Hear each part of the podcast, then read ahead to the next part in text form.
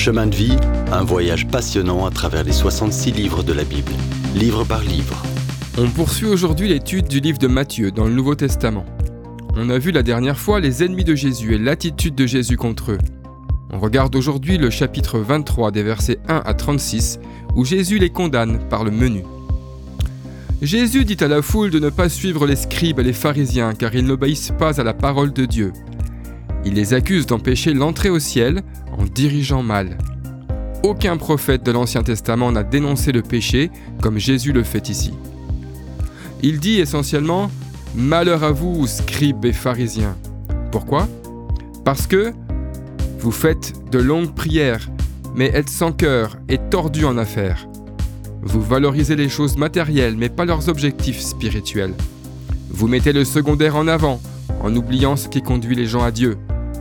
Vous valorisez les apparences, les belles paroles et l'air dévot. Mais intérieurement, vous ne vous attaquez pas au péché. Vous n'aimez même pas le mot péché. Vous changez la réalité en rituel, la foi en formalité et Dieu en liturgie. Vous êtes comme de belles tombes pleines d'ossements humains pourrissants. Vous avez une forme de piété, mais vous n'avez pas le pouvoir de devenir de nouvelles créatures en Christ. Jésus les tient pour responsables, Comment fuirez-vous la condamnation de la géhenne, c'est-à-dire l'enfer? À l'évidence, le seul moyen d'y échapper est devant eux, mais ils le rejettent. Et celui qui vient de les condamner pleure maintenant sur eux. Il profère ses malédictions, le cœur brisé.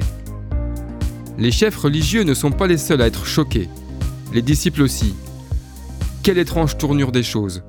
Un royaume reporté, un temple détruit, et lui qui va partir. Mais il dit qu'il reviendra et alors il régnera comme roi. Dans la suite, voyons comment savoir quand la fin du monde est proche. On arrive maintenant au chapitre 24 qui nous donne une vue sur l'avenir. Beaucoup de vrais croyants en Jésus s'attendaient à ce qu'il érige son royaume sur terre tout de suite. Peut-être que si Israël l'avait reçu comme roi, il l'aurait fait. Mais ici, Jésus parle avec ses disciples de son retour et de la fin du monde. Le Seigneur Jésus leur dit que son royaume est pour plus tard et que le splendide temple qu'Hérode bâtissait sera détruit. Il ne restera pas pierre sur pierre. Puis les disciples, traumatisés, lui demandent Ce sera quand? Quel sera le signe de ta venue? Quel sera le signe de la fin du monde? Pour répondre à la première question, ouvrez vos livres d'histoire. À peine 40 ans plus tard, Jérusalem est détruite, en 70 après Jésus-Christ. Aujourd'hui, tu peux toi-même marcher parmi les pierres renversées. Jésus répond chronologiquement et logiquement aux deux questions suivantes des disciples. Il les assure d'abord que le monde ne finira jamais, mais qu'il y aura la fin d'une époque.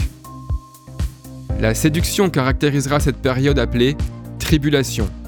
L'Antichrist s'imposera comme seule autorité. Faux Christ, brute guerre, famine, maladie et séisme caractérisent le temps actuel de l'Église mais ils s'intensifieront à l'approche de la tribulation. Nous en saurons plus sur cette tribulation dans le prochain épisode. Restez avec nous. Si vous avez aimé cette rubrique et si vous voulez en entendre plus, allez sur le site ttb.twr.org ou téléchargez l'application. Retrouvez-nous aussi sur chemindevie.info. Vous voulez nous dire comment Dieu change votre vie par sa parole? Envoyez-nous un message sur WhatsApp au 07 81 46 39 39. À bientôt!